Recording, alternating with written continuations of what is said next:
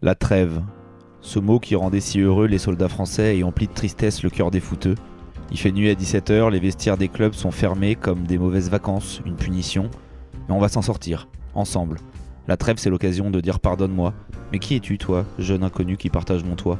On reconnecte avec les gens, on se demande si c'est bien censé finalement. C'est samedi passé devant des Burnley Norwich à s'extasier du nombre de duels aériens remportés de chaque côté. On se demande si c'est bien sérieux le foot finalement. On reparle à tous ces gens qui sont en trêve perpétuelle. Comment font-ils? D'autres passions? L'escalade? Je vois pas bien l'intérêt. La peinture? Je suis déjà pas doué avec mes pieds, on va arrêter là. Écouter un disque de Jean-Luc Lay? Non merci, j'ai passé l'âge. Alors on erre un peu comme une âme en peine. On n'est même pas excité par ces matchs internationaux. On essaye de regarder 2-3 vidéos YouTube, mais ces saloperies de compil nous excitent plus comme quand on avait 16 ans. On est là à se gratter les veines, à supplier un vulgaire Strasbourg-Nantes pour contenter nos cerveaux gavés de football. Car oui, on est gavé. Et le problème, il est là. Trop de football, tout le temps. On peut plus s'en passer. Et comme un cocaïnomane le lundi matin, on se dit qu'il serait peut-être temps de décrocher. Alors allez, on arrête. Quelle folie ce football. On prend son manteau, on prend son chapeau, on prend sa petite auto, on sort. Ah ça y est. Je sens déjà les effets bénéfiques du sevrage. Comme c'est beau ces feuilles par terre, leur couleur orangée déposée délicatement au sol. Ça me fait penser à à une ouverture en profondeur de Lucas Paqueta. Putain, arrête Jules, arrête Jules, passe à autre chose, ça suffit les conneries. Bonjour madame. Bien et vous Pourquoi je vous parle Mais parce que j'ai envie de vous parler madame, de la pluie, du beau temps, n'importe quoi. Je me soigne, voyez-vous. Pardon Si j'ai regardé Arménie, Macédoine du Nord Arrêtez madame, c'est dégueulasse ce que vous faites, c'est mesquin. Allez on avance, regarde Jules, regarde ces enfants. Ce que tu as pu être, s'amuser avec un simple bâton. Ça suffisait avant, ça suffisait un bâton pour profiter du monde. On avait l'impression que c'était une épée, un avion, un nuage, une reprise de volée d'Adrien Truffert. Arrête putain Je m'en sors pas. Partout le foot, tout le temps le foot. Les stades comme nos immenses salles de shoot. Qu'a-t-on fait pour mériter une passion si vile et aussi addictive Je veux m'en sortir, j'en peux plus du foot. Non, je déconne, je viens d'acheter le dernier Football Manager. Allez, vive le foot. Et puis de toute façon, on est ensemble. On va traverser cette petite rêve ensemble, les amis. Bienvenue sur Poteau Carré, bande de drogués. Prenez votre dose, c'est parti.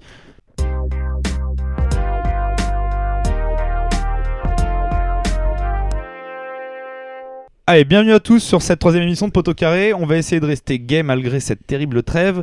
Euh, avec moi pour illuminer votre mois de novembre un peu triste, mes fidèles comparses, évidemment. À ma droite, s'il tremble, c'est pas qu'il a froid ou qu'il se drogue, c'est simplement qu'il a déjà pris sa troisième dose du vaccin. Alex, ça, va? Ce qui est fou, c'est que je me fais traiter du vieux tous les, toutes les semaines, à chaque fois qu'il y a un nouvel enregistrement, alors que sachez que Jules a été très perturbé, qu'on ait décalé d'une heure l'enregistrement du podcast, c'est vous dire euh, à quel point il est jeune dans sa tête. J'aime bien qu'on bouge pas trop mes habitudes. Euh, lui, le froid, ça lui fait surtout penser à Giroud, le bon avissé sur le nez, donc c'est vraiment pas une mauvaise période pour lui. Il adore novembre, ça va Flo? Alors, oh, oui, oui, ça va très bien, mais on a troqué le bonnet, tu sais, à, à Auxerre. Ah bon? Pour la casquette Ah oui, à l'envers de Jean-Marc Furlan, Casquette, qui est magnifique, qui est magnifique. Mais très heureux, Jules, de te voir avec un, un si beau maillot en face de moi. C'est vrai que je porte un maillot du PSG, je sais pas ce qu'il me prend. Bon, c'est un maillot à l'ancienne, c'est un vintage. c'est autorisé. Euh, lui, c'est mon petit. Depuis dimanche dernier, il me tient la poche. Je lui demande d'aller me faire des cafés. Il est tellement traumatisé par le dernier Rennes Lyon qu'il a préféré s'exiler pour faire un peu le point. Val est à distance avec nous, ça va, pas trop en dépression? Ça va, ça va, c'était très très dur quand même ce dimanche soir, mais bon, euh, ouais, j'ai préféré m'exiler un petit peu et ça tombe bien puisque à l'instant on m'apporte une petite bière, donc euh, voilà, très bon 11 novembre à tous. Toi, tu pars avec les bonnes personnes quand tu pars. Euh, les gars, on commence à en avoir l'habitude. Pour commencer, avant d'aller euh, dans le vif du sujet, euh, je ne vous dis pas encore de quoi on va parler, mais une petite, euh, petite question PMU, petite question actu pour, pour réagir. Euh, compter chez les Spurs, on y croit? Oui, j'ai envie d'y croire. J'ai envie d'y croire. Conte avait bien marché en première ligue. J'avais des doutes quant à son arrivée à Chelsea sur l'adaptation. Il a un effectif sans trop de grandes stars, à part Harry Kane peut-être. Euh, donc je pense que ça va, lui, assez bien lui coller. Et puis son système à trois défenseurs, je pense que ça va bien marcher. Euh, de là à ce que Tottenham accroche les quatre premières places, je ne suis pas sûr. Mais je pense que ça va être une saison de transition pour eux. Bah écoute, quand tu vois que Arsenal était 20ème euh, au début de l'année, qu'ils ont réussi avec une série de 6 victoires à remonter, je vois pas pourquoi il y arriverait pas. Compter, on sait le système, comment ça marche. En plus, je pense qu'il va demander une bonne rallonge au président au mercato Ouais, d'hiver. Que pas sûr pour, qu'il euh, lui donne. Ouais, mais Conte, Conte signe jamais dans les clubs tant qu'il a pas de certitude. Avec l'Inter, il avait fait ça, c'est aussi pour ça qu'il est parti. Donc, euh, moi, pour moi, Conte, c'est la valeur sûre. Je dirais même que Manchester a fait une grosse erreur en ne le prenant pas. C'est la stratégie de Solskjaer, ça. Il a, il a tout fait pour. Il a viré Nuno Espirito pour virer le mec qui lui faisait de l'ombre. Et du coup, très impatient de voir Arturo Vidal euh, chez les Spurs. c'est vrai. Val, t'es à peu près d'accord avec tout ça? Bah, complètement d'accord, euh, Conte aujourd'hui c'est un top 5 entraîneur, je pense, en, en Europe, donc euh, a priori, euh, même avec un effectif, euh, enfin je dis même avec un effectif alors qu'ils ont quand même un effectif très très intéressant avec des joueurs de, de grande qualité, donc je vois absolument pas pourquoi Conte ne réussirait pas à, à Tottenham. Après la vraie question ça va être de savoir combien de temps ça va durer, parce que c'est c'est un peu sa spécialité de, de, de partir au bout d'un an et demi euh, à l'improviste comme ça, donc euh, à voir combien temps ça va durer, mais oui, euh, en tout cas à court terme j'y crois, j'y crois fortement. Ouais. Ouais, est-ce qu'on va voir le classique Il va remodeler le vestiaire, il va gagner la première ligue, il va faire exploser le vestiaire, il va se barrer avec un chèque. C'est un petit peu la classique comptée. Bon, bah cool, on part, on part sur le gros sujet. Allez, ne perdons pas de temps en route.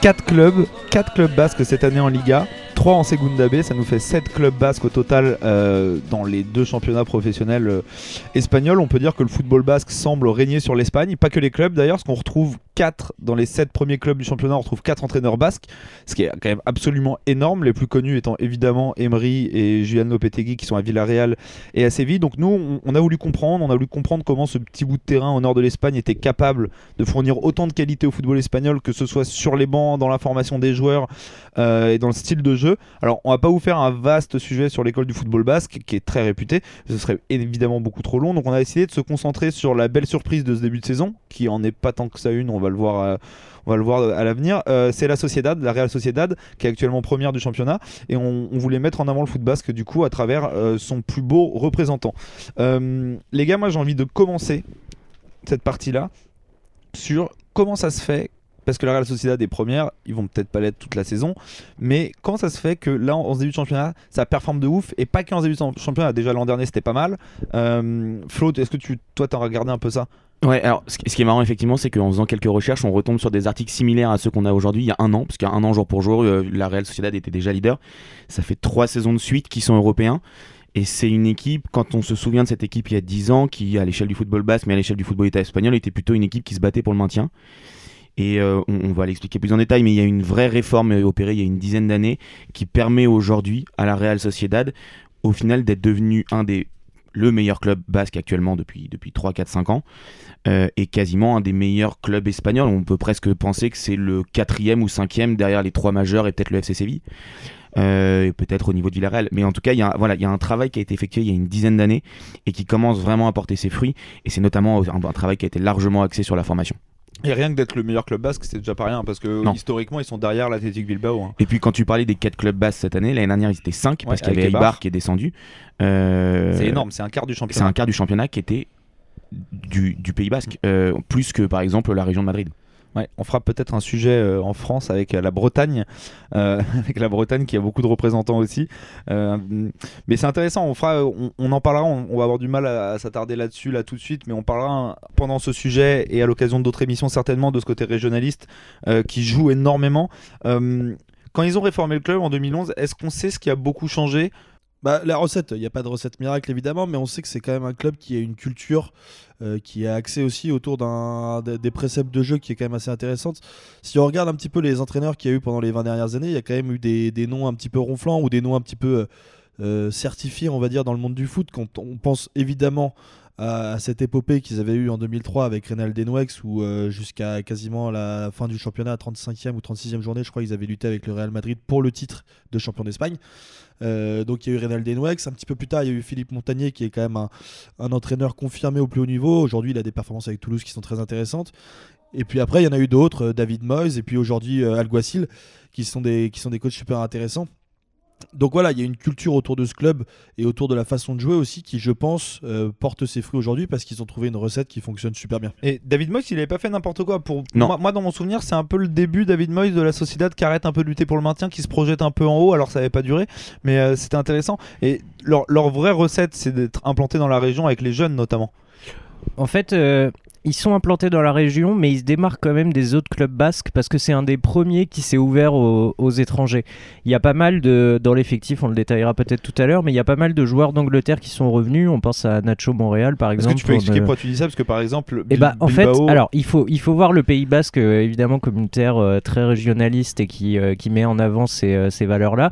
Bilbao, par exemple, ne fait jouer euh, quasiment que des joueurs euh, basques. Euh, la Même formation, crois.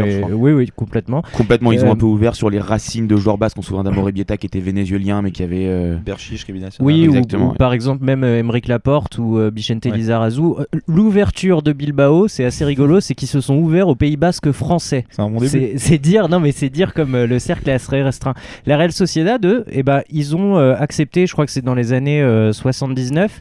C'est la 89 le premier 89, joueur étranger. pardon, C'est ouais. un Irlandais qui signe. qui C'est exactement ouais, un. Irlandais qui signe après une saison où ils se font piller tous les joueurs et eux au lieu de rester ancrés dans ce régionalisme très fort, eux ont accepté de s'ouvrir et de, de proposer des contrats à d'autres joueurs avec une subtilité. Il faut savoir qu'il y a que 25 Espagnols non basques qui ont joué pour la Real Sociedad. Ouais, et le premier c'est Ce en qui est rien 2002. du tout. Donc ils préfèrent recruter à la limite euh, des Néerlandais Exactement. ou des Anglais que des Espagnols non basques. Ouais, notamment une filière nordique en ce moment. euh, mais, ça, mais du coup, ça, ça a l'air de marcher parce que ça va avec les Bah. valeurs de ces clubs-là. On parlait tout à l'heure, on disait euh, oui du beau jeu de la Sociedad. Moi, je trouve que c'est un peu un épiphénomène. Moi, je trouve que ces équipes-là, quand on était petits, etc., c'était plus ces équipes qui laissent leur corps sur le terrain. C'est réputé pour des équipes qui se battent. Alors, c'est un peu un cliché de dire ça avec les Basques, mais c'est vrai. Il y a une vraie révolution dans le, dans le style de jeu basque. Euh, Maradona pourra. Enfin, si vous regardez des reportages sur Maradona, sa terrible blessure face à Bilbao, le, foot basque, alors surtout Bilbao, mais le foot basque dans son ensemble était réputé pour être un football défensif, très très organisé défensivement, et surtout très rugueux à la limite quand même de la violence. Euh, et la Real Sociedad, presque avant Bilbao même, euh, a été la première, notamment en s'ouvrant avec Renoir Denex, hein, qui est l'école de jeu nantaise, euh, a été le premier à s'ouvrir à la fois sur l'étranger, mais aussi sur un- une sorte de jeu qui change. Et aujourd'hui, la Real Sociedad, quand on voit jouer la Real Sociedad, elle est complètement ancrée dans le football actuel. Elle n'est pas sur des préceptes de jeu plus vieux, plus anciens. euh, Enfin, on respecte la tradition de l'engagement, mais par contre, on a arrêté ce football assez minimaliste euh, à, la, à la limite du violent. Et ce que je trouve très intéressant, moi, dans le dans la réforme qui a été faite dans ce club-là, je trouve, il y a, il y a 7-8 ans, c'est que, c'est que le coach Alguacil, ou Alguacil, je sais pas comment on le prononce, euh, est l'ancien coach de la Cantera, donc de l'équipe B, qui est, qu'on se le dise, l'équipe de jeunes. Euh, Bilbao, pareil, le coach de Bilbao est l'ancien coach de l'équipe B. Aujourd'hui, la Cantera, d'ailleurs, de la Sociedad est en Segunda B, donc en deuxième division espagnole, ce qui est énorme. Entraîné Entraîné par par, Xabi euh, Alonso. entraîné par Xabi Alonso, ça faisait longtemps. Enfin, donc du coup, il y a un vrai appui sur la région, sur les jeunes, et du coup, il y a aussi un suivi entre les coachs parce que du coup, il n'hésite pas à faire appel aux jeunes. Alguacil, on va le Ah voir bah, un petit peu après dans dire. Pour te dire, lors de la saison dernière, il y a 16 joueurs issus de centres de formation qui ont joué et ces 16 joueurs, ils représentent 48% du temps de jeu total de l'effectif. Ce qui est absolument énorme. Les gens se rendent mal compte de ça. Euh, très Al- rapidement, Alguacil d'ailleurs qui dis-moi, vas-y. Alguacil d'ailleurs qui a été euh, qui n'a pas été juste entraîneur de la de la de la fin de, de l'équipe B de la Real Sociedad il a été au moment de la réforme c'est lui qui est un des premiers instigateurs c'est lui qui est manager général de la formation et il a entraîné aussi quasiment toutes les équipes de jeunes il a gravi les échelons euh, à travers les années Ouais, ce que je veux dire, on lui a donné, on lui a donné toutes les clés du camion à ce gars-là, et pour l'instant, il s'en sort quand même, euh, il s'en sort quand même pas mal du tout. Euh, Val, tu voulais aussi dire un petit mot euh, là-dessus? Ouais, je voulais juste faire un petit retour en arrière sur euh, justement cette, euh, cette identité basque euh, qui est très très forte justement dans cette région-là. euh, si on s'intéresse aux deux autres clubs, un petit peu moins connus, euh, qui sont aujourd'hui en, Liga, euh, donc les deux autres clubs basques qui sont Alaves et Osasuna, c'est quelque chose qu'on retrouve aussi sur le nombre de joueurs formés au club et le nombre de joueurs basques, puisque je crois que c'est que seulement 25 et 15% de l'effectif. Alors je sais plus quel chiffre correspond à quel club, mais 25 et 15% de l'effectif qui sont des joueurs étrangers à chaque fois. Donc c'est aussi des joueurs, c'est des effectifs pardon, qui sont construits autour de, euh, des Basques aussi. Et dans une si petite région, c'est quand même impressionnant d'avoir quand même 5 clubs de très haut niveau qui s'appuient uniquement sur des joueurs issus de leur... euh, C'est- ouais. leur euh, voilà. C'est ce que j'allais dire, c'est assez fou en fait. Enfin, c'est- je disais ça en déconnant tout à l'heure avant l'émission avec Flo. Je disais en soi, euh, les Basques, ils pourraient prétendre à ouvrir une sélection nationale hein, avec tous les genres de Alors, ils en ont qu'il une. y a, euh. Ah, il- ouais, ils en ont une qui est pas reconnue par reconnue mais qui est, une, qui est une sélection. Alors en plus, du coup, ils n'ont pas les joueurs espagnols qui partent en sélection.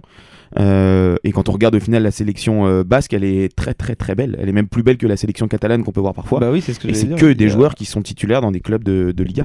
Euh, du coup, bon, on, a, on, on- on est passé un peu vite, on est désolé pour les puristes, etc., de, sur le- les origines basques et sur la manière dont ce club s'est réformé à travers sa région.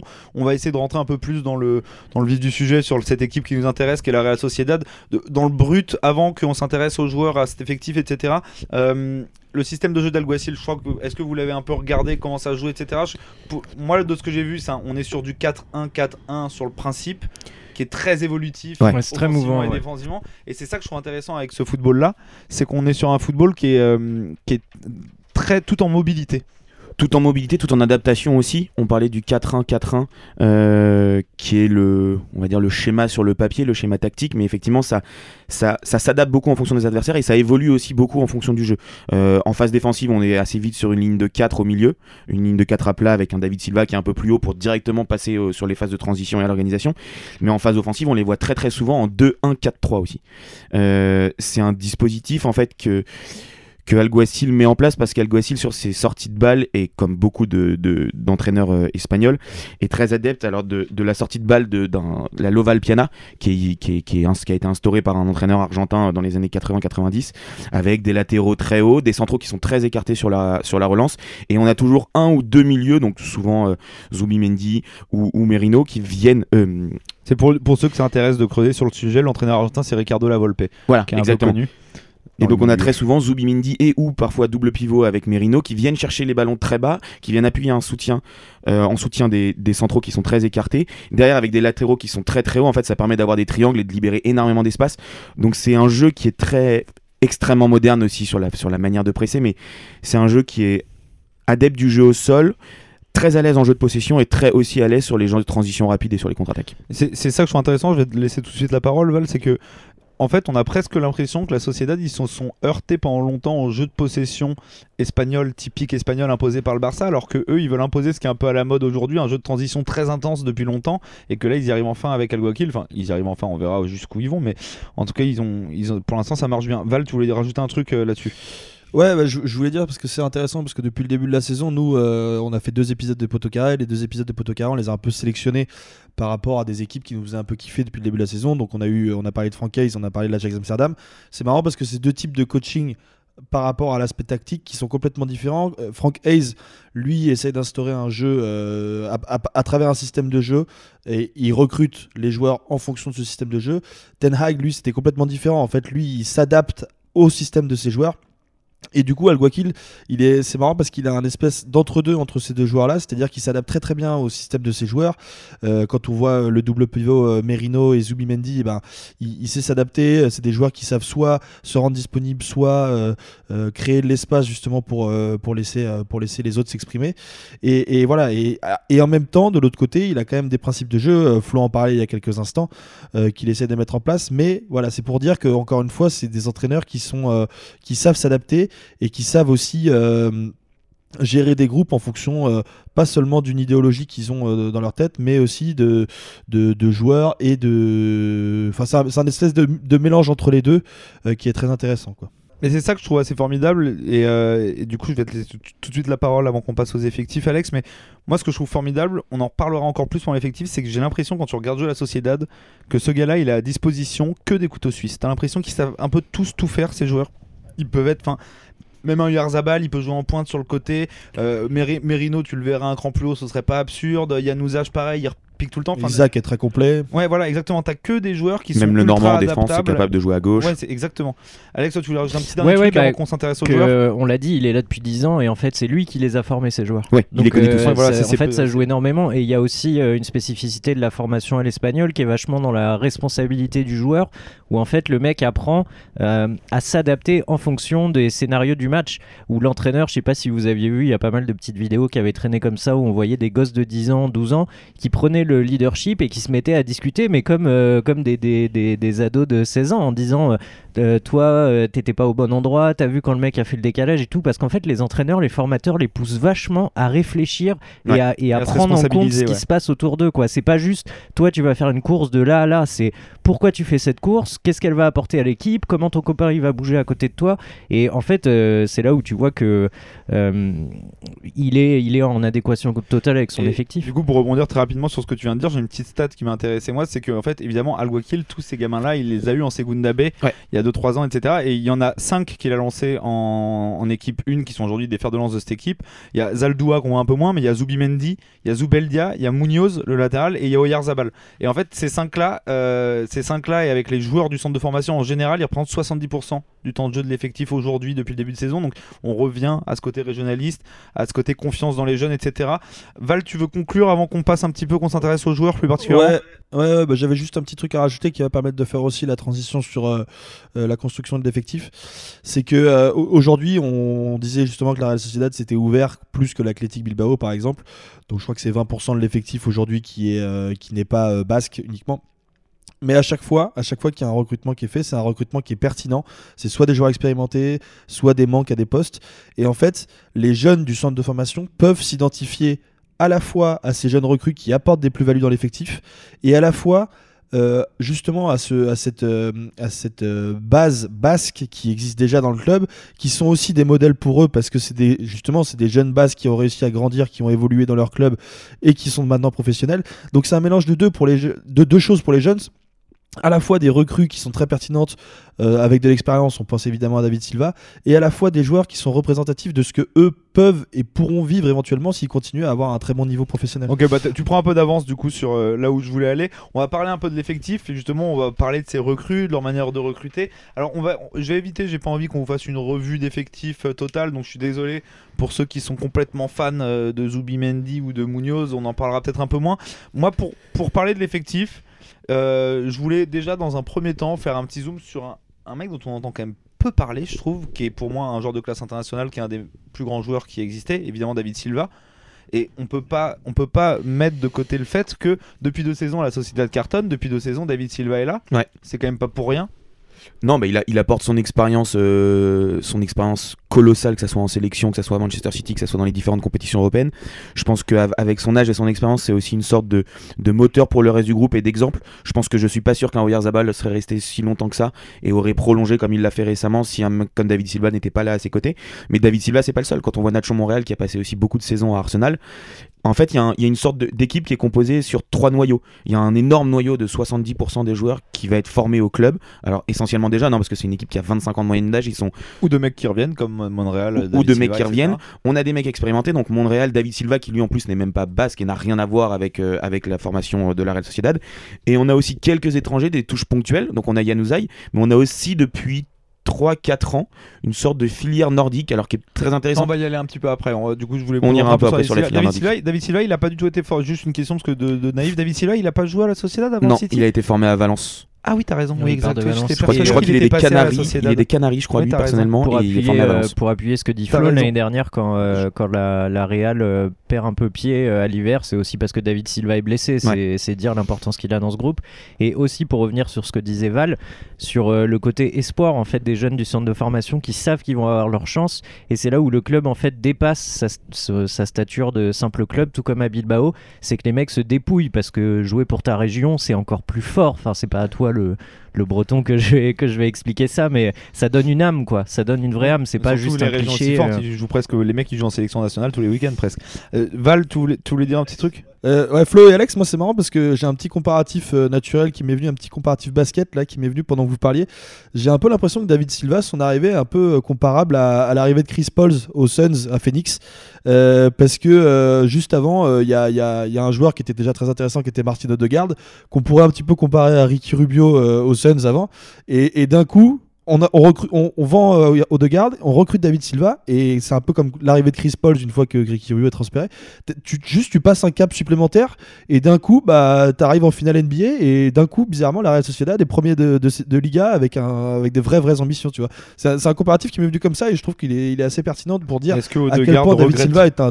À- ouais, sûrement, sûrement Est-ce que aussi. ne regrette pas aujourd'hui On verra, remarque, on verra ce que donne euh, le Arsenal de Arteta. Euh, on, on a, on a bien vu que du côté régionaliste, la Sociedad gardait euh, ses promesses, donnait une grande importance à la formation. Moi, ce que je trouve très intéressant, c'est que je les trouve un petit peu en décalage par rapport au foot qu'on vit aujourd'hui, qui est un foot de trading où en fait on fait évoluer un joueur, on le vend pour très cher pour éventuellement racheter autre chose mieux. Eux, j'ai l'impression qu'ils recrutent des joueurs à bon potentiel et qu'ils les gardent surtout. Je pense à Le Normand, je pense à Isaac, je pense à Yann Ouzage. C'est des mecs qui sont pas là pour passer 6 mois et repartir ailleurs quoi. Ouais, Non. il les garde aussi parce que en fait, euh, il, il faut toujours, euh, quand tu parles de la Real, ou il faut toujours la comparer aux autres clubs basques qui ont euh, à peu près. En fait, ils, ils vont changer leur manière de travailler sur les régions sur lesquels euh, ils vont se baser, mais en fait le travail est à peu près le même. Et comme il n'y a pas de grosses dépenses qui sont faites pour euh, des stars de l'extérieur ou des gros salaires à mettre, c'est plus facile d'investir et de garder un joueur euh, longtemps. On peut prendre euh, Iñaki Williams qui est à Bilbao depuis un moment. Et en fait, euh, Iñaki Williams, sa vie, c'est Bilbao. Et à chaque fois, à chaque été, il y a toujours des rumeurs. Iñaki Williams va partir à droite, à gauche. Là, il a prolongé jusqu'en 2028, je crois. Enfin, c'est dire à quel point, en fait. Oui, euh, mais tu vois, Iñaki Williams, il est de la région, donc ça peut s'expliquer machin. Un mec comme Isaac, qui est un joueur formidable, et le mec, il est suédois. Pourquoi aujourd'hui, euh, pour 40 millions, il est pas parti à Southampton ou Crystal Palace? C'est des clubs qui, au-delà des joueurs basques qui forcément en attachement au club et à la région, c'est des joueurs quand ils viennent de l'étranger ou d'autres coins de l'Espagne, euh, se plaisent dans le club. Ça reste des clubs finalement assez familiaux qui vont effectivement pas avoir une politique de trading. L'objectif n'est pas de se dire euh, comme beaucoup, beaucoup, enfin la plupart des clubs en fait, de se dire bon bah tu vas faire de bonnes années, on va essayer de te vendre. Non, on va essayer de te garder justement. On est plutôt sur l'inverse. Et je pense aussi que c'est des clubs et c'est de plus en plus rare qui sur ces aspects-là ont de réelles valeurs et, et- ça fait que ces joueurs se plaisent. Je pense aussi qu'il y a un recrutement dans la mentalité des joueurs, comme Val disait, un recrutement très pertinent. C'est pas uniquement en termes de capacité et de qualité euh, footballistique, c'est aussi ce qu'ont ce dans le crâne tous ces types-là. Et, et d'ailleurs, c'est très intéressant de voir, on en, enfin, on, on en parlera plus tard, mais voir autant de mecs venant des pays nordiques et des pays scandinaves, quand on connaît la mentalité, le sérieux de ces joueurs-là très très très souvent, c'est pas un hasard. Je pense qu'ils se sentent très bien justement à Basque et qu'ils collent aux valeurs et au respect et aux traditions de Mais ces c'est cool parce qu'en fait on a l'impression que la Sociedad travaille juste comme un club de football normal, c'est-à-dire d'inclure les jeunes, de prendre des joueurs qui veulent s'inclure dans le projet, travailler pour ce club, faire grandir ce club. C'est, c'est, ça, ça fait du bien à mon petit cœur. euh, et, et cœur de paradoxalement, ce qui en fait un ouais. club anormal par oui, rapport au reste du foot. bizarrement, mais ça devrait être un club, euh, ça devrait être la base. Euh, du coup, les gars, juste pour finir l'effectif, donc on, on laissera la, à la discrétion de chacun d'aller euh, détailler un peu plus cet effectif de la société et surtout regarder les jouer parce qu'en vrai, c'est assez sympa dans cette Liga moribonde. euh, Il y a un, un petit vent d'air frais. Euh, contrairement à Séville, ce club surcoté qui joue très mal. Euh, Moi, il y a un, un- un joueur qui me fait vibrer, etc. En vrai, qu'on se le dise, est-ce que Oyarzabal, dans un an et demi, il est à City? Bah justement, c'est c'est là où on en revient. On parlait d'Iñaki Williams, on sait qu'Oyarzabal, il a quoi, 23 ans aujourd'hui C'est encore c'est- un autre level que C'est Williams. c'est euh, encore un autre level évidemment. C'est la pépite du football, même pas bas, c'est la pépite du foot espagnol. Et moi non, je pense qu'il va encore rester. Alors évidemment, il y a un moment où il risque de, de, de, partir à l'étranger ou dans un autre grand club espagnol, mais je pense qu'il va encore faire une, deux, trois saisons peut-être. Ah ouais, euh, je pense du- que le régionalisme est assez fort pour retenir un joueur aussi une sorte d'amour du important. club, de régionalisme, de volonté aussi de construire quelque chose à la Real Sociedad. Ça fait 2-3 années qu'il est, qu'il est vraiment à top niveau. Ça fait 2-3 années que la Real Sociedad tourne autour. Ils ont Bah oui. décroché un titre qui était le premier titre depuis euh, le doublé en championnat en 81 et en 82 avec cette Copa del Rey où il a marqué le penalty. Moi, je le vois rester un peu plus longtemps. Il a prolongé, et je, il a prolongé, mais on le sent, on le sent vraiment. C'est pas un prolongement, une prolongation, pardon, pour partir plus cher. Je pense que des deux côtés, il y a vraiment une volonté de continuer ensemble. Ouais, donc c'est peut-être qu'il sent qu'il y a un truc à faire. Et c'est Ouais. ce que disait Alguakil. Il disait qu'après le titre, il sentait que la société pouvait passer dans un autre level, qu'il fallait re- regagner cet esprit de la gagne. Euh, Est-ce que quelqu'un veut rajouter un petit truc Bah, sur Oyarzabal, euh, sur ce, ce petit pour- prince Non, mais pour, euh, pour euh, conclure, enfin pour terminer sur ce que tu disais, surtout cette année, dans une Liga que tu disais euh, moribonde, euh, et c'est vrai que ce déclic de la victoire en Coupe du Roi euh, donne beaucoup d'espoir, et euh, c'est pas aberrant de parler de, de la Real Sociedad comme un concurrent au titre jusqu'à la dernière journée. hein. Bon, Ou, ou sur une victoire de Ligue Europa. hein. On verra ça, on verra, on verra ça. Si c'est oui, c'est vrai qu'en Europa aussi ça peut. Val, tu voulais conclure là-dessus? Bah, euh, je voulais conclure avec une petite, euh, une petite anecdote parce que Oyarzabal, c'est quand même un joueur qui a un parcours un petit peu atypique. Ouais, ça m'intéresserait qu'il vient d'où ce gars-là? Quand il, quand il était jeune, il, a- il était spécialisé dans trois sports. Il était spécialisé en basket, en natation et en foot. Ouais, C'est tout le temps comme ça, c'est relou. Oui, c'est très relou, mais déjà trois sports qui sont quand même pas du tout les mêmes, donc c'est quand même fort d'être euh, d'être fort dans, dans autant de sports différents. Et euh, petite anecdote, donc il fait 1m81, il chaussait du 47, donc pour, pour la natation c'était bien, pour le foot euh, ça peut paraître un petit peu plus compliqué. Et euh, il est aussi révélatif de révélateur pardon de hum, de la formation un petit peu euh, basque puisque c'est un mec qui a la tête sur les épaules Euh, même s'il a été professionnel très très tôt euh, dès 18 ans donc ça fait quand même euh, 5-6 ans qu'il est déjà professionnel on le voit on le voit évoluer et ça c'est intéressant mais c'est un mec qui au-delà de ça a continué à faire ses études et voilà donc il a, il a continué euh, même à, mis à part le fait qu'il était déjà professionnel il continue déjà à faire il continue son école de commerce euh, qu'il a terminé aujourd'hui mais euh, mais voilà c'est un gamin qui a la tête sur les épaules C'est le genre de mec très agaçant, quoi. Genre, euh, heureusement qu'il est très, il est laid comme un pou, ça, ça me rassure. Ouais. Et heureusement parce que sinon, c'est le genre de mec très talentueux. Les mecs qui savent tout faire, ils hésitent entre les sports. Ouais. Moi, mes spécialités, c'était euh, la clope, la bière et l'échec scolaire. Euh, bref, avançons. Euh, on a fini de parler un peu des joueurs un peu clés de cette société excitante de cette année, euh, de ce cru 2020, 2020 2021, 2022 d'ailleurs. Moi, ce qui m'intéresse, c'est un peu d'ouvrir. Est-ce que c'est vraiment nouveau que le football basque, au niveau de ses clubs qui fonctionnent très bien, au niveau de ses coachs qu'on voit partout, on, l'a dit tout à l'heure, 4 coachs basques dans les 7 premiers de Liga, euh, est-ce que c'est un truc qui peut durer, qui peut s'imposer en Espagne? Parce que j'ai l'impression qu'en plus, il y a une sorte de branlette intellectuelle sur la Catalogne euh, sur les 15 dernières années. Est-ce que, en gros, le football basque, notamment les entraîneurs basques, peuvent s'imposer durablement en Espagne euh, et même voir imposer une, une idée de jeu, une idée. Je crois que Val voulait commencer là-dessus. Euh, bah, euh, j'ai pas de j'ai pas de réponse exacte à, ta question. Après, ce qui est intéressant et euh, ce que je vais dire va un petit peu contre les statistiques, mais euh, on a l'impression que le- les entraîneurs basques, notamment quand ils, quand ils évoluent dans des clubs basques, on leur laisse le temps de travailler. Euh, c'est pas forcément vrai ce que je dis en termes de, enfin en termes de stats, puisque que je regardais là, il y a quand même eu euh, euh, 9 ou 9 entraîneurs à la Real Sociedad depuis le début des années 2010, donc c'est quand même beaucoup. Ça fait même pas une moyenne, si ça fait une moyenne d'un an par euh, par coach. Algua- Alguacil est le, meilleur exemple. Quoi. On lui laisse, ça fait depuis décembre 2018 qu'il est là. Avant, il avait déjà fait deux intérims. Il s'était occupé pendant 10 ans euh, de l'équipe de jeunes où il a complètement euh, restructuré et réformé le, système de formation à la Real Sociedad. Voilà, et c'est des, des coachs à qui on laisse du temps. On a laissé du temps à Unai Emery quand il est arrivé euh, la première fois à Séville. Donc voilà, c'est c'est bizarre ce que je dis parce que ça va un petit peu à l'encontre des statistiques, mais c'est une impression qui est que aujourd'hui les clubs les clubs basques en tout cas laissent euh, laissent du temps à leurs entraîneurs et leur laissent leur possibilité d'évoluer. Alex, t'es d'accord avec ça? Ouais, complètement. Et pour répondre euh, aussi à ta question, Jules, sur euh, l'idée de marquer, euh, marquer l'époque, euh, je suis pas sûr en fait que ce soit leur volonté parce que tu vois, il n'y a pas un style qui se dégage universel basque euh, en disant euh, le football basque, c'est ça. C'est vrai, notamment Il- si on regarde que Emery et Lopetegui ont jamais foutu les pieds au pays Dans un basque. club Ouais, basque, par ils ont même beaucoup ouais, pour dans des pays étrangers. Mais par contre, par contre, ce qu'on peut dire, c'est l'apport qu'ils ont pour le foot espagnol parce que tu as en gros 800 joueurs qui ont joué pour euh, la sélection espagnole, tu en as un quart qui viennent euh, du Pays basque. C'est plus que la Catalogne, tu vois. Alors le Barça a marqué euh, son époque parce que s'ils sont double champion d'Europe et champion du monde, c'est aussi grâce à Guardiola, au jeu qu'il a mis en place, euh, dont s'est inspiré euh, Del Bosque. Mais il y a quand même un apport qui est considérable du football basque. Par exemple, en ce moment, tu as trois gardiens qui évoluent euh, dans euh, différents clubs pro, euh, à savoir Kepa, Unai Simon et le gardien de la Real Sociedad, son nom m'échappe en ce moment. Remiro. Les trois sont form- ils viennent de la même génération, les trois sont pros en même temps. Enfin, c'est pour dire qu'il y a une richesse de joueurs qui vient de, de cette région, où je rappelle une région de 3 millions d'habitants, ce qui est rien du tout par Et rapport encore 3 au millions d'habitants en comptant la France. ouais. en comptant la France, ouais, ce qui est rien du tout par rapport au nombre de joueurs pros qu'ils ont sortis derrière. Bah après, après, ce qui est aussi très intéressant, alors peut-être que le cas de, de Lopetegui et surtout de Emery, parce qu'on a vu Séville derrière euh, dégager des coachs assez rapidement. Je, suis- je pense que Séville, c'est aussi parce que Unai Emery a très bien marché assez rapidement, mais dans les clubs basques, effectivement, il y a cette volonté aussi parce qu'on n'est pas pressé par l'argent, parce qu'on n'est pas pressé par le temps et parce que historiquement, Bilbao et, et la Real Sociedad, depuis des- pas mal d'années, n'ont pas gagné. Donc il n'y a pas cette pression qu'on peut avoir à- maintenant à l'Atlético Madrid, mais surtout au Real et au, et au Barça. Et, et l'autre point qui est assez important, c'est que dans ces clubs basques, on prend essentiellement des anciens joueurs du club, des joueurs, des gens qui connaissent très bien, qui ont fait le, centre de formation en tant que joueurs, qui ont coaché dans les équipes de jeunes, qui ont joué aussi avec les équipes pro. Donc c'est des mecs qui sont adaptés à ces clubs-là parce qu'ils en connaissent très bien l'histoire, ils en comprennent très bien le fonctionnement, pardon. Mais il y a aussi un côté vraiment transmission qui se fait au-delà des, traditions. Ce qui ne les empêche pas de vraiment réfléchir sur un football très moderne et pas forcément basé sur le côté rugueux, base dont on parlait à l'époque. Mais voilà, c'est c'est des mecs qui respectent le club, les clubs vont les respecter. En plus, on sait qu'on va avoir plus de mal dans un club à virer un joueur qui a été une ancienne légende du club. Le jour où Xabi Alonso prendra l'équipe A du club, euh, ça va être beaucoup plus compliqué de le virer que de virer un mec qui n'a jamais que de virer un Pochettino au PSG par exemple. Et moi, je voulais citer. Au hasard.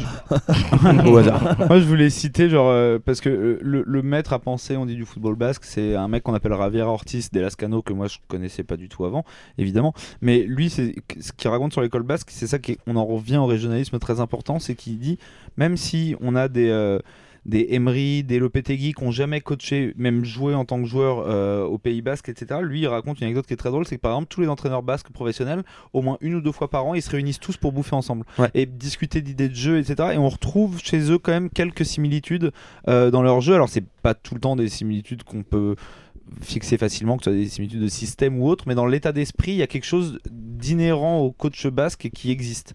Alex, tu voulais peut-être conclure là-dessus? Ouais, une petite anecdote euh, sur Iñaki Williams dont on parlait tout à l'heure et qui va dans le sens de cet amour pour le club. Faut savoir que euh, c'est lui, il est pas né. euh, Enfin. Si, il est né au Pays Basque, mais ses parents en fait fuient la guerre euh, du Libéria. Sa mère euh, et son père se retrouvent dans un camp de réfugiés au Ghana. C'est là qu'ils se rencontrent. Euh, elle tombe enceinte d'Iñaki Williams. Elle passe la frontière espagnole avec Iñaki Williams dans le ventre. Et en fait, il naît là-bas. Il rencontre un curé euh, catholique euh, qui s'appelait Iñaki, qui les a aidés, qui les a pris en charge, qui a aidé à trouver les, à faire les papiers, à se développer, qui les a rapprochés du club. Et euh, c'est c'est pour ça aussi que Iñaki s'appelle Iñaki et que ce mec, en fait, il peut pas partir de, il peut pas partir Ouais. de Bilbao. Sa est vie est complètement là-bas, attaché quoi. à ça, Ouais, bien sûr, bien sûr. J'aurais bien aimé que Kamavinga fasse pareil avec Fougère. Et, et- et- et d'ailleurs, ce qui est intéressant, ce qui est intéressant, c'est- ce qui est très intéressant, c'est qu'on voit beaucoup d'anciens joueurs, que ce soit de Bilbao, mais aussi beaucoup de la Real Sociedad, revenir au club. Que ce soit en joueur, on, voit euh, Iaramendi actuellement, alors qui était un super joueur quand il a éclos, qui s'est un peu cassé la gueule au Real Madrid, mais qui est revenu. Alors là, en ce moment, il, il a du mal. On, a, on voit Nacho Il est Monreal. Voilà, ouais, il est blessé comme Nacho Monreal d'ailleurs, mais ces mecs-là n'hésitent pas à ils revenir. reviennent. Voilà, ils reviennent. après, ils reviennent dans la région en général. Il revient de dans la région. Xabi Alonso, il est peut-être pas revenu en tant que joueur. Par contre, il revient pour entraîner la, la seconde Oui, l'équipe en seconde d'AB. Il va très bientôt être entraîneur de l'EA. Euh, donc non, il y a Vraiment qu'on laisse du il y a temps. vraiment une sorte d'attachement à ces clubs-là et à leur région. Mais du coup, pour revenir à Nicky Williams, d'ailleurs, c'était bien intéressant cette petite histoire, parce que je savais pas, et c'est vrai que je me disais dans ma tête que Williams, ça, ça sonnait quand même moyennement basque. Euh, et du coup, en, en dehors, parce que du coup, on- alors c'est encore, faut que j'arrête avec ce du coup, Euh, c'est encore plus prégnant à l'Athletic Bilbao. Où on recrute pas de joueurs extérieurs euh, à la Sociedad, mine de rien, on se rend compte que même si la règle est pas instaurée, il y a quand même beaucoup de joueurs basques. Est-ce que tu penses, Val, que ça peut pas être un frein à un moment, ce côté régionaliste euh, qui s'impose? Bah, euh, je sais pas si ça peut être un frein. En tout cas, ce qui est sûr, c'est que en Espagne, il y a un, aspect euh, politique et économique qui est super important, c'est que les régions ont beaucoup plus de pouvoir qu'en France. Euh, et, en plus de ça, notamment au Pays Basque, c'est une région très attractive, euh, que ce soit au niveau touristique, qui fonctionne bien économiquement et culturellement. Par exemple, San Sebastian, c'était la, capitale européenne de la culture il y a quelques années, je crois. Donc voilà, c'est une fonction qui marche très très bien. Et donc forcément, ça crée aussi un, que ce soit le, le fait que la, la, région fonctionne très bien et euh, la configuration politique du pays, bah forcément, ça crée un sentiment qui est identitaire très très fort, tu vois. Et, euh, d'ailleurs, sous Franco, euh, parce que j'ai fait mes petites recherches, sous Franco, ça se manifestait beaucoup. Il y avait beaucoup de répression par le régime franquiste des Basques parce que c'était des, des gens qui étaient très, très nationalistes et très indépendantistes. Il y avait beaucoup de répression euh, par le régime franquiste euh, de la culture basque. Euh, C'était notamment une répression culturelle. Donc, tu vois, il y avait l'interdiction d'utiliser la langue basque. Il y a eu même des autodafés qui ont été faits sur des ouvrages basques. Euh, on effaçait même les, les noms sur les tombes écrits en basque pour essayer de les castellaniser. Donc voilà, il y a eu beaucoup de parce que répression. personne n'arrive à les lire en plus. Oui, en plus, c'est ça, qui est- c'est ça qui est marrant. Non, mais voilà, à tel point que euh, trois jours après la mort de Franco, euh, il y a eu un derby basque, donc un derby entre la Real Sociedad et l'Athletic Bilbao. Euh, voilà, je pense que c'est l'anecdote que vous on a tous la même, mais vas-y, je te laisse le Voilà. plaisir de la raconter voilà, parce qu'elle est et- vraiment jolie.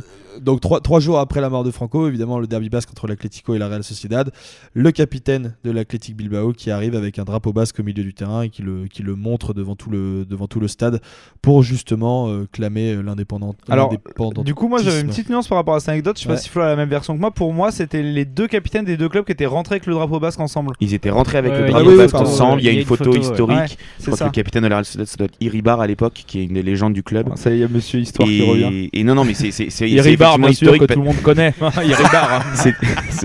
C'était historique puisque le drapeau basque, euh, comme l'a dit, euh, comme l'a très bien dit Val, était complètement interdit à cette époque-là euh, en Espagne sous Franco et c'est un des moments qui a redonné une sorte de fierté Et euh, en, en- au peuple basque. en- en plus, pour passer outre le côté historique et politique, ce qu'il faut expliquer aussi aux gens qui nous regardent, c'est ça qui est aussi assez incroyable, c'est que le derby basque Bilbao Sociedad, il est extrêmement connu, assez suivi, etc. C'est un des rares derbys qui se déroule toujours sans animosité. Les deux clubs s'entendent très bien, les supporters des deux clubs, et il n'y a jamais de violence, il n'y a jamais de débordement parce que c'est un des rares derbys qui se passe, c'est la célébration du foot basque en Ouais. fait. Alors c'est moins le cas quand Attends, et du coup, je, juste, je te donnerai la parole et je te laisse d'abord la Val, notre petit exilé, parce que je le vois s'agiter comme un moustique derrière son écran. Très- non, mais du coup, pour juste finir cette, euh, ce sentiment identitaire qui est très très fort au Pays Basque, forcément, il se ressent évidemment dans, les clubs de foot de Bilbao et de la Real, mais de façon très différente. Donc, tu vois, Bilbao, c'est un truc qui est très identitaire. Euh, tous les ans, ils ont des problèmes euh, aussi de racisme avec Iñaki Williams, qui sont obligés de défendre tous les ans, avec son frère aussi d'ailleurs. Donc voilà, un- Bilbao, c'est un club qui est très renfermé sur soi-même. À sur, sur soi-même, pardon. À l'inverse, la Real Sociedad, alors certes, il n'y a que 20% d'étrangers, mais on l'a dit tout à l'heure, c'est un, club qui s'ouvre beaucoup plus. Et aujourd'hui, c'est un club qui, a des sources d'inspiration un petit peu partout en Europe. Euh, dans la manière de jouer, c'est un, club qui est très européen. C'est à la fois des ressorties de balles euh, à l'espagnol avec des redoublements de passes, mais aussi euh, du pressing qui est inspiré directement des, des, grands coachs allemands. Et parfois, ils peuvent aussi faire des phases de transition très rapides, très directes, un petit peu à l'anglaise. Et voilà, donc c'est un club qui... En fait, c'est deux clubs qui sont très très forts en termes d'identité, euh, et d'identité basque notamment, mais de manière complètement différente. Oui, C'est-à-dire la qu'aujourd'hui- est plus cosmopolite parce est qu'ils plus ont, on a vu de toute façon voilà. des Noex, Montagnier, Biel, Biel- non Voilà. Bielsa c'est Bilbao pardon. Bielsa, c'est Bilbao, parce que Bilbao bref, a toujours eu des coachs étrangers plus open, aussi. Mais, mais c'est vrai que c'est marrant parce que Bilbao c'est c'est Bilbao qui a été écrit par les Anglais. Les gars, je vous arrête là-dessus parce qu'on pourrait en parler des heures et je sais que ça, je vous coupe un peu la chic et que c'est frustrant, mais euh, il- le temps presse. Je voulais, il y avait un ou deux points sur lesquels je voulais, je voulais qu'on en parle. On va pas développer du coup parce qu'on n'a pas beaucoup de temps, mais euh, très vite, moi, la question que je voulais me poser, c'est est-ce que la Sociedad, ce modèle de construction, il est viable ou est-ce que c'est un truc où une fois de plus, on va avoir un club qui performe 4-5 ans et ça va disparaître? Votre avis très rapide chacun là-dessus? Le modèle, il est ultra viable. Euh, je pense que la région ne peut pas être un frein. À la limite, le, le seul frein qu'il peut y avoir à un moment, ça peut être éventuellement la concurrence des clubs basques. On sait qu'ils se, ils se tirent énormément la bourre pour attirer les, les- les jeunes joueurs. Bilbao en a fait sa spécialité. Il y a eu même un pacte de non-agression au début des années 2000. Euh, je pense que ça peut être le seul frein, mais au final, ils le font finalement en bonne Le intelligence. pacte de non-agression, parce que Val m'en- euh, Alex m'en parlait avant l'émission, le pacte de non-agression, c'est le truc où en fait, parce que Bilbao il piochait trop dans les autres clubs basques. Exactement, exactement. Et notamment, notamment, il y a eu beaucoup de passages avec Osasuna. Il y a, quand, on, quand on parlait des derbys chauds, Real Sociedad Bilbao, ça va. Par contre, quand la Real Sociedad et surtout quand Bilbao vont jouer à Osasuna, là, c'est un autre Donc délire. toi, tu penses que ça va se maintenir, Sociedad plus ou moins européen dans les 10 années qui viennent? Ouais, ça sera cyclique, mais je pense qu'il n'y aura pas trop de problèmes là-dessus. Alex, toi, Oui, c'est le mot aussi? cyclique en fait, parce qu'un coup ça a été Bilbao qui dominait le foot basque, maintenant c'est la Real, c'est juste euh, en fait, ils garderont toujours leur manière de faire, je pense, parce que par exemple Bilbao, il faut savoir que c'est les socios qui élisent le président et que la seule condition pour être élu c'est de ne surtout pas toucher à l'histoire et aux valeurs du club. Donc la Real, ça, ils, ils vont continuer à, à bien travailler, mais on n'est pas à l'abri d'une Oui, euh, catastrophe. C'est- Ouais, voilà, parce que c'est vrai qu'il s'appuie tellement sur la formation, il suffit que t'aies personne, euh, comme au FC Nantes, ce club de rats morts, et, euh, et, et que- et du coup tu vas avoir un, un petit trou d'air quoi. Euh, Val, toi là-dessus, t'es d'accord avec eux? C'est un système qui va tenir On n'est pas sur un, un truc de, un truc qui va durer deux ans? Alex, très court. Ouais, très court, simplement une note un peu réjouissante parce que le Pays Basque revient de très loin quand même, parce qu'il y avait encore du terrorisme euh, il y a une dizaine d'années. Euh, le TEAC était très présent et euh, comme on disait que les clubs étaient très politisés, ça se ressentait vachement sur les ambiances, que ce soit au stade ou en dehors, même si le stade a été plutôt préservé.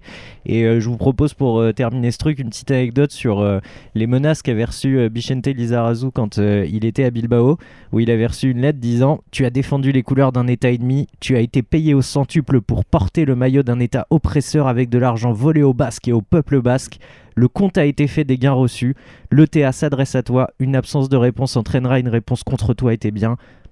Bon, six mois après, il a quitté le club pour aller au Bayern. Mais Ouais. c'est dire comme maintenant, moins, c'est moins régionaliste le Bayern.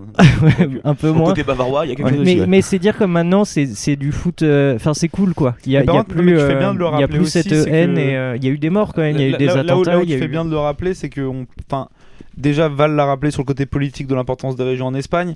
Euh, toi, tu fais bien de le rappeler aussi sur l'histoire de la région. C'est pas, c'est pas rien que les joueurs restent au club, que se battent pour leur région, etc. C'est que c'est une région qui a une histoire contemporaine et récente qui est très forte, qui est marquée par beaucoup de pertes.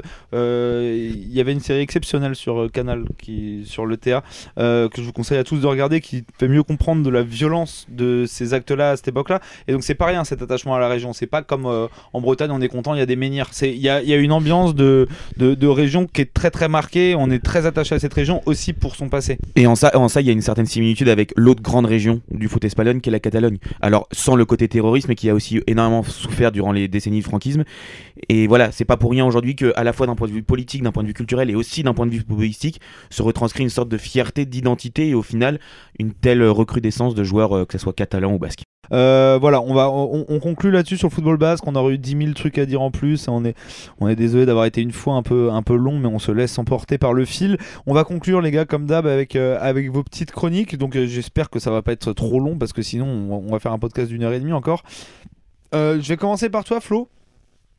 Sans vanne aucune cette fois. Tu vas nous parler du derby de Berlin. Euh, c'est clairement un match qui, il y a 5-6 ans, avait strictement aucun intérêt. Et qui. euh, Parce qui- qu'il y en avait qui pas. retrouve- oui, qui, qui n'avait aucun intérêt et qui retrouve de l'intérêt maintenant euh, ces un années avec ces deux équipes-là. Bah, c'est exactement ça. C'est le cinquième derby berlinois en Bundesliga entre les deux. Alors entre le, le Hertha et l'Union, parce qu'avant il y a eu d'autres clubs, d'autres clubs à Berlin. Et du coup, je te coupe juste dans ta chronique. Moi, ce que je trouvais marrant, je- petite anecdote, c'est que euh, pendant très longtemps, on- quand on parlait entre potes de foot, etc., on disait, c'est... moi, quand j'étais petit, j'étais persuadé que c'était Munich, la capitale de l'Allemagne, parce que t'as des gros clubs dans toutes les capitales. Et on Et en Allemagne, Munich t'as- 1860, et en euh, Allemagne, t'avais pas de capitale. euh, Enfin, la, Berlin avait pas de club. Et là, cette année, on a deux jolis clubs. Exactement, ouais. Donc c'est ce que je disais, c'est seulement le cinquième derby de l'histoire entre les deux en Bundesliga, puisque le le- l'Union Berlin n'est monté que la saison 2010, enfin n'est monté euh, pour la saison 2019-2020. Donc au final, c'était le, le premier derby de l'histoire en Bundesliga. Alors ils se sont déjà joués dans les divisions interinférieures, notamment en Bundesliga 2. Mais ce qui est très intéressant aussi, c'est que le Hertha Berlin est à un moment de son histoire où il y a un investisseur euh, milliardaire qui qui est un entrepreneur et qui a investi 125 millions en rachetant 37% des parts pour faire du Hertha un club majeur du football allemand mais aussi européen tout le temps en, en Ligue des Champions Via Lucas Touzard. ex- via Lucas Et Touzard Miziane Maolida. et il a tenté Matteo Gendouzi mais c'est pas de succès et, et au final depuis l'arrivée de l'Union Berlin au- à, à ce moment-là l'Union Berlin qui est arrivé sur la pointe des pieds comme un tout petit club sa première fois historique euh, dans, dans la Bundesliga bah, les, les, les, ambitions des deux clubs se sont complètement croisées c'est à dire qu'aujourd'hui on a plus la saison dernière c'était complètement le cas le Hertha qui s'est battu pour le maintien là où l'Union se battait pour des places européennes et aujourd'hui dans la, dans la Conference League euh, et d'ailleurs, même en termes de popularité, aujourd'hui, c'est extrêmement intéressant puisque pour la première fois au début d'année, au mois de mai, euh, l'Union Berlin a dépassé en termes de membres. euh, parce que l'Union Berlin est un club qui, pose sur, qui se repose sur ses membres. Termes de nombre, ils ont dépassé le nombre de membres de, du Hertha avec plus de 37 000 membres. Donc c'est assez incroyable. Mais au-delà de ça, en fait, c'est un derby et une rivalité qui est très très récente, tu le disais. Euh, L'Union, bon, c'est un club qui a été euh, rétabli en 1966 en RDA. Et ça a toujours été un peu le club rebelle contre le Dynamo euh, Berlin, qui était le club de la Stasi. Il y avait beaucoup de, beaucoup de clubs, notamment des chants des supporters sur les coups francs durant les derbies de l'époque. C'était le mur doit tomber. Donc en référence, évidemment pas au mur du coup franc, mais plutôt au mur de Berlin. Et si je peux me permettre une petite reco, si je dis pas de j'ai un vague souvenir, tu nous avais pas fait une chronique sur l'Union l'an dernier, sur poteau carré? Euh, je vous avais fait une reco, une reco de Une match reco. sur l'Union avec le formidable Max Mais Kruse. Tu nous avais qui- pas qui parlé de ce club-là 10. qui était un peu le club communiste justement? Mais j'avais pas parlé. Alors j'avais parlé très vite fait du, Ouais, c'est du ça, il club communiste, mais il y a énormément d'anecdotes justement sur le club communiste que vous pourrez retrouver et qui aujourd'hui dans la culture du club se retrouve toujours. Mais à cette époque-là, c'était certes un club de RDA, mais qui était plutôt opposant. D'ailleurs, dans les tribunes de- du stade de la du, du stade de l'Union, il y avait beaucoup beaucoup d'opposants au régime.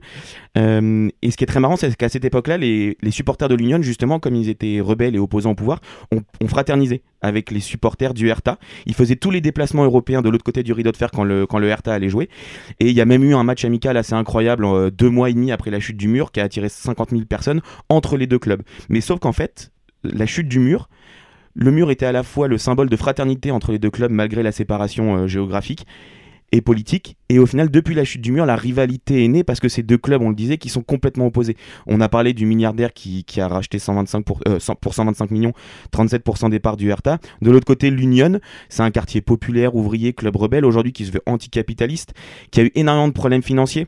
D'ailleurs, il y a un des chants des supporters aujourd'hui, et notamment quand ils étaient en deuxième division, qui était Au merde, on va monter. Parce que les, supporters ne voulaient pas forcément monter parce qu'ils avaient une sorte de crainte de perdre leur valeur, notamment leur valeur anticapitaliste, face à la Bundesliga et, à sa société commerciale. Euh, les fans aussi sont très très particuliers. On est quasiment sur des socios. Euh, en 2004, ils ont sauvé le club de la faillite en faisant des dons de sang, parce que les dons de sang sont rémunérés en Allemagne. Et quatre ans plus tard, en 2008, ils ont fait 140 000 heures de travail bénévole pour restaurer le stade, qui n'était plus aux normes, sauf que le club n'avait pas les moyens, et la ville non plus, pour restaurer le stade. Donc le club allait elle ne pouvait plus jouer un petit peu comme on l'a vu avec Luznac et, était menacée d'une de, ré- de rétrogradation. Et au final, ce sont les supporters eux-mêmes qui ont fait tous les travaux sur leur congé. Il me semble que, sans, sans dire de bêtises, on- je crois qu'on avait vu des photos sortir euh, où on voyait les joueurs, les joueurs qui étaient obligés d'aller avec les supporters euh, changer les, les chaises, de, les chaises des- du public, etc. Exactement. Il y a ça. Il y a eu aussi le fait qu'ils avaient mis des photos de beaucoup de supporters pendant le Covid sur chaque siège, mais de vrais supporters et notamment de supporters décédés. Donc c'était un vrai signe. Il y a aussi une fête de Noël qui est très historique dans ce club-là.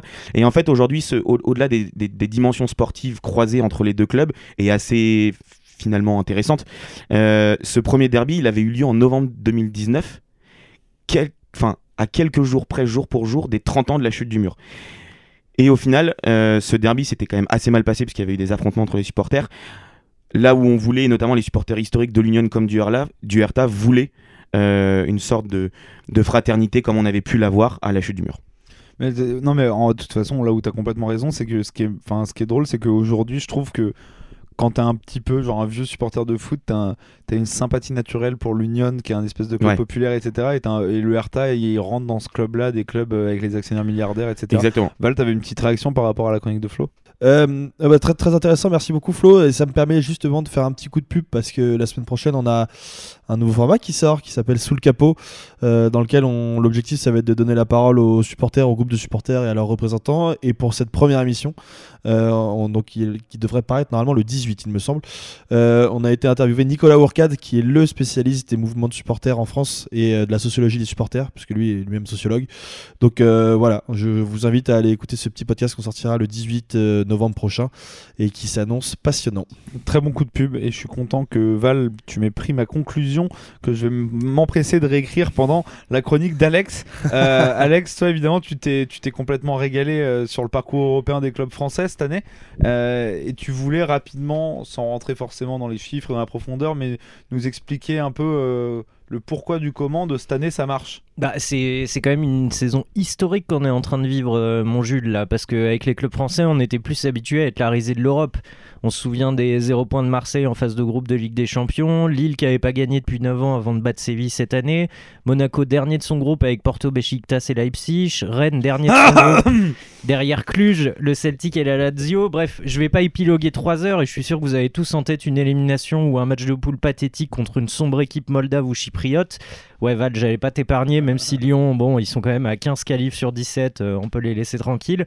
Mais pour clôturer ce constat brillantissime, faut quand même ajouter qu'on sort d'une dernière saison catastrophique avec le pire total de points récoltés depuis euh, 2008 en Coupe d'Europe. Et le problème, c'est que c'était un peu le pire moment pour euh, étaler nos lacunes, parce que vous savez tous que la Ligue des Champions va changer de formule. Et qu'à partir de mai 2003, elle va figer les classements.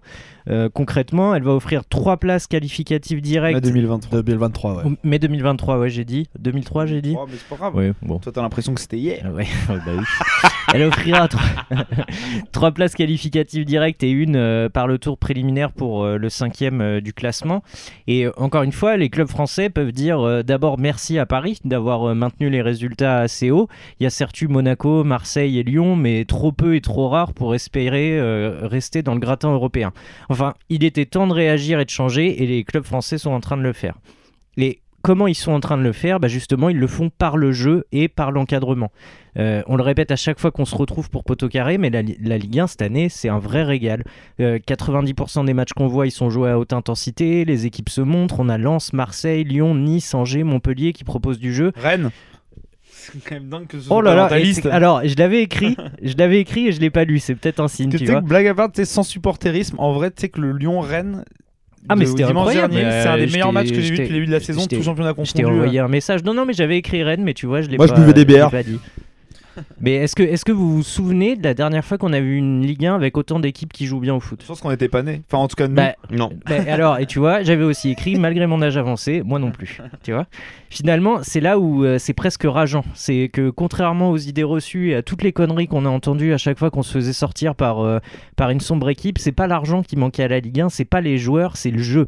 Comment on rivalise en Europe bah, C'est par le jeu. Tous les discours, les excuses débiles qu'on a entendus, c'était que de la com pour masquer de l'incompétence.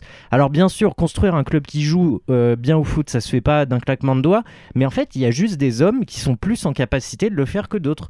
On peut prendre le, du- le duo Juninho-Peter Bosch à Lyon, Sampaoli Longoria à Marseille, Francaise à Lens, et...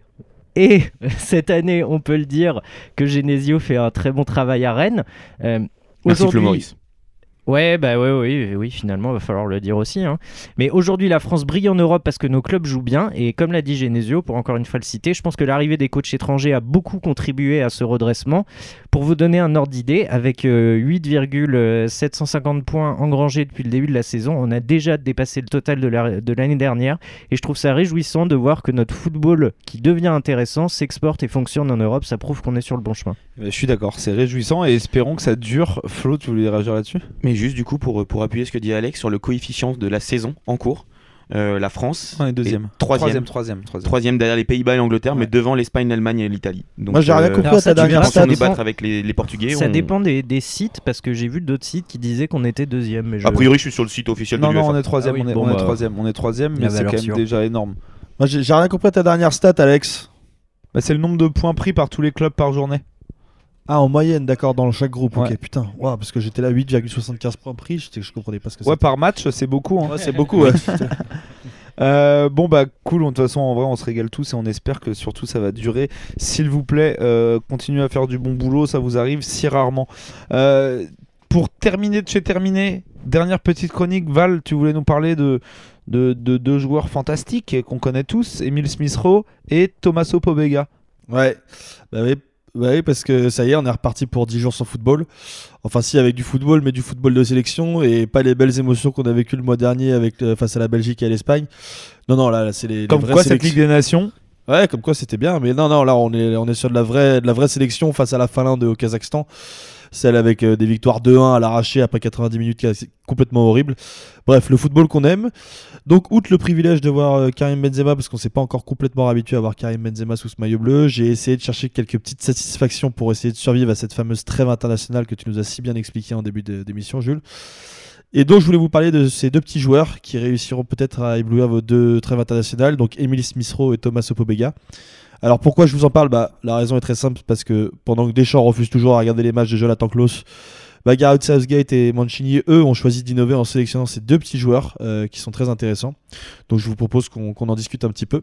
Euh, je vous propose du coup qu'on commence par Emile Smith-Rowe, euh, dont vous avez probablement entendu parler en ce début de saison parce qu'il est, très bon avec Arsenal. Vous savez qu'après euh, les trois premiers matchs, Arsenal, trois premières défaites dans les trois premières journées, Arsenal a su se ressaisir. Depuis ces huit matchs, six victoires et deux nuls, évidemment il n'y est pas pour rien puisque sur ces matchs-là, il a marqué 5 buts et deux passes décisives qui ont tous, au passage, été décisifs pendant les matchs où il les a desservis. Donc à chaque fois qu'il a fait un but ou une passe décisive, Arsenal a gagné grâce à ce but-là.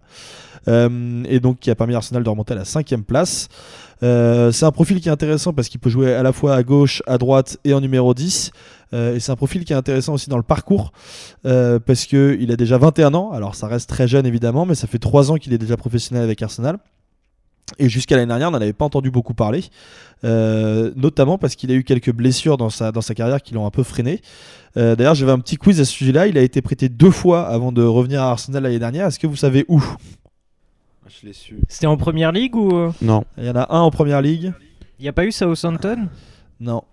Ah, je Non, l'ai c'est- su. Bon, je l'ai su un moment, mais je je- saurais plus. je- je vous donne la réponse. Il a été prêté à Leipzig une saison, quand même, où il est arrivé. Il, a Ah blessé, il était blessé. Il a, il a pas joué jusqu'au mois d'avril. Donc là, il a joué un petit peu. Ils ont voulu le garder après, mais ils voulaient l'acheter et Arsenal a refusé. Du coup, ils l'ont prêté l'année suivante à Huddersfield. Là, il a joué 13 matchs. Il a fait 2 buts et 3 passes D. Euh, et à Arsenal, l'année dernière, il est revenu. Il a fait une bonne saison. Il a fait 7 buts, c'est 7 passes D, je crois, toutes compétitions confondues sur la saison. Euh, qui lui ont permis d'avoir une revalorisation de contrat en fin de saison et de récupérer le numéro 10. Euh, Et et- déjà, déjà, pour t'interrompre, déjà l'an dernier, déjà l'an dernier, c'est quand il a commencé à jouer, c'était déjà une période de creux d'Arsenal qui a correspondu à un mieux d'Arsenal au moment où il s'est installé dans le 11. Ouais, c'est sûr, vraiment. bien sûr. C'est vraiment un bon joueur. Et puis du coup là, euh, ce très bon début de saison lui a permis d'être convoqué parce que Marcus Rashford est toujours blessé, enfin revient de blessure avec Arsenal et a préféré rester en club pour pouvoir euh, se, se réacclétiser.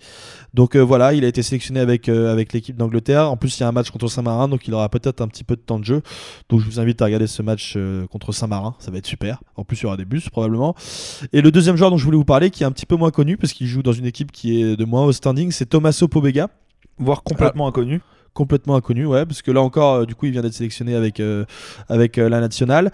Lui aussi est très jeune, il a 22 ans. À l'inverse, lui, c'est un parcours assez classique. Il a multiplié les prêts, donc il est arrivé à 14 ans à l'âge de Milan. Il est parti en 2019 pour un premier prêt en série C, où là, il, est monté en série B. L'année suivante, il est prêté en série B, où là, il joue les playoffs pour monter en série A. Et l'année dernière, il était prêté à la Spezia, où il a réalisé une très bonne première saison. Et cet été, du coup, le Milan n'a pas voulu le garder, donc ils l'ont reprêté au Torino. Et là, euh, c'est l'explosion. Donc, euh, il a développé une super entente au milieu de terrain avec un autre joueur qui s'appelle Mandragora. Euh, lui, c'est un profil un petit peu box-to-box. à la manière un petit peu d'un Locatelli. Il est grand, il est puissant, il est bon techniquement, même si évidemment il y a des différences dans le jeu. Et voilà, et du coup son très bon début de saison lui a permis donc d'être sélectionné avec, avec la nationale et on espère que lui aussi aura un petit peu de temps de jeu pendant cette trêve internationale. Comme ça, on aura une, une petite source de motivation pour regarder des matchs de foot de sélection. Voilà, c'était mes, petits, euh, recommandations. Thomas, euh, Tommaso Pobega, ça vaut le coup de regarder ce gars-là. Moi, je l'ai. J'avoue qu'avant que tu m'en parles, en fait, je, je le connaissais pas trop. En fait, je l'avais peut-être vu jouer sans faire gaffe. Et, euh, et je regardais un truc bête, très bêtement. euh, depuis qu'il est au Torino, il a pris plus 7 millions en Ouais. valeur sur le fameux site Transfer Market. Donc peut-être Ah que faut ses agents ont filé euh, un faut- billet, mais Faut que t'arrêtes Football Manager, toi. hein. non, j'ai pas encore commencé.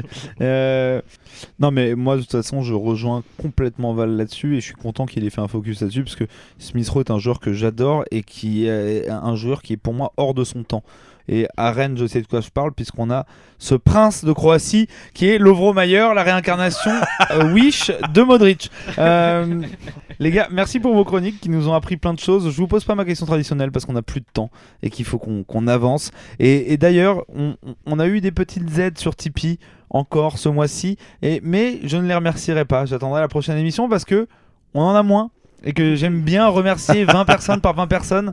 Et donc j'attends que vous vous imitiez tous et que vous nous aidiez financièrement pour qu'on vous propose encore plus de contenu sympa, euh, qu'on rachète du matos et que Val puisse manger autre chose que du boulgour. Donc en tout cas, merci à tous de nous suivre. N'hésitez pas, même si vous n'avez pas les moyens financiers de nous soutenir sur Tipeee, ne serait-ce que d'en partager, de- d'en parler à votre tante, euh, votre ex-cousin, euh, votre tout le monde. Parlez-en autour de vous, partagez-nous sur les réseaux sociaux.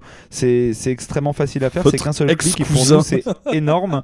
Ouais, c'est bah en fait c'est un cousin avec qui tu t'es embrouillé euh, pendant une soirée un peu alcoolisée. Ah oui, ou alors juste 11e elle en art, soit. ça permet de renouer les liens. Quoi. Exactement, grâce à 11e art, reparlez à votre ex-cousin. Et euh, bref, on, on- on est en train de divaguer.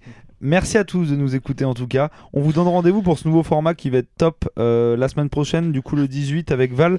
Euh, on va aller au cœur des supporters et vraiment c'est un sujet, et un format qui nous tient à cœur à toute l'équipe de Poteau Carré. Donc soyez au rendez-vous. Ça va être passionnant qu'on redonne un peu la parole à ces gens-là et qu'on se rende compte que c'est pas simplement des gens qui cachent des fumigènes dans leur slip, c'est aussi des gens qui ont une vraie réflexion sur euh, le côté social du supporterisme.